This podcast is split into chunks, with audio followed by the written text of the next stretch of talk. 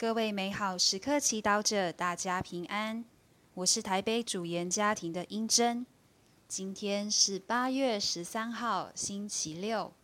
我们要阅读的经文是《二则克尔先知书》第十八章一至十节、十三、三十至三十二节。主题是善有善报。上主的话传给我说，在以色列地区内，你们有这样流行的俗话说：祖先吃了酸葡萄，而子孙的牙酸倒。这话有什么意思？我指着我的生命启示，无主上主的断语，在以色列。绝不能再容许这俗话流行。所有的生命都属于我，祖先的生命与子孙的生命全属于我。谁犯罪，谁丧亡。一个人若正义，必行公道正义的事。他不上山吃祭物。不举目瞻仰以色列家族的偶像，不侮辱近人的妻子，不接近旌旗中的妇女，不欺压任何人，清还债务的抵押，不抢劫，施给饥饿者食物，给赤身者衣穿，不放重利，不取袭金。使自己的手远避邪恶，在人与人之间执行公正的审断，遵行我的法度，谨守我的诫命，行事忠信。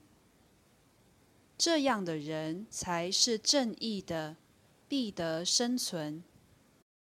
无主的断语：倘若这人生了一个儿子。性暴好杀，只行这类的事，放重利，取利息，这样的人绝不能生存，因为他行了这些丑事，必要丧亡，他的血债必由自己来付。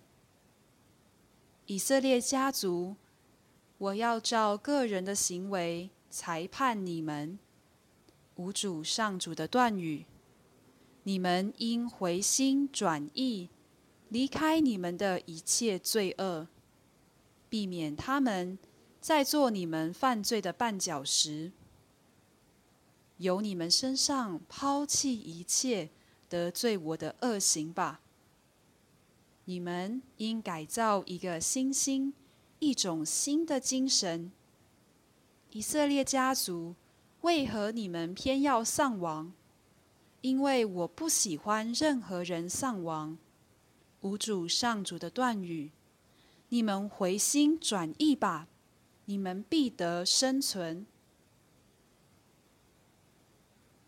是经小帮手，今天的经文带领我们思考自己对罪与报应的看法。古以色列相信，祖先吃了酸葡萄。而子孙的牙酸倒。若前人犯了罪，他的后代也会一并受到上天的惩罚。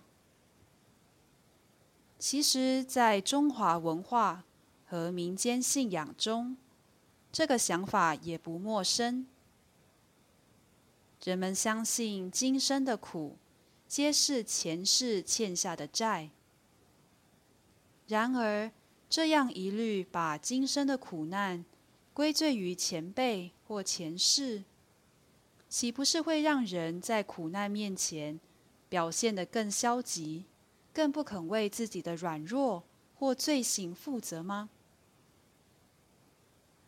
因此，天主要透过厄泽克尔的话语，挑战人们这样的想法。天主说。谁犯罪，谁丧亡。意思是说，每个人都要为自己的行为负责。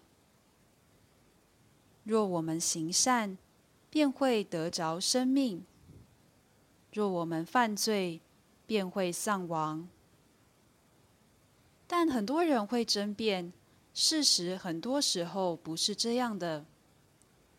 我们经常听到善人没善报，恶人乐逍遥的例子。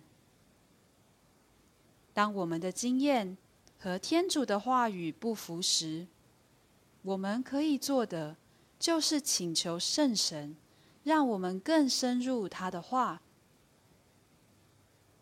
莫非天主说的生命，并不只是肉身的短暂的生命？而是在他内永生的生命。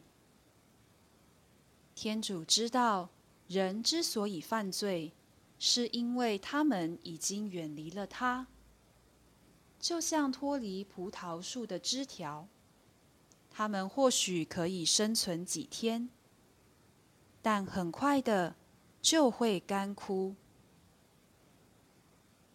罪人或许可以在今世得逞。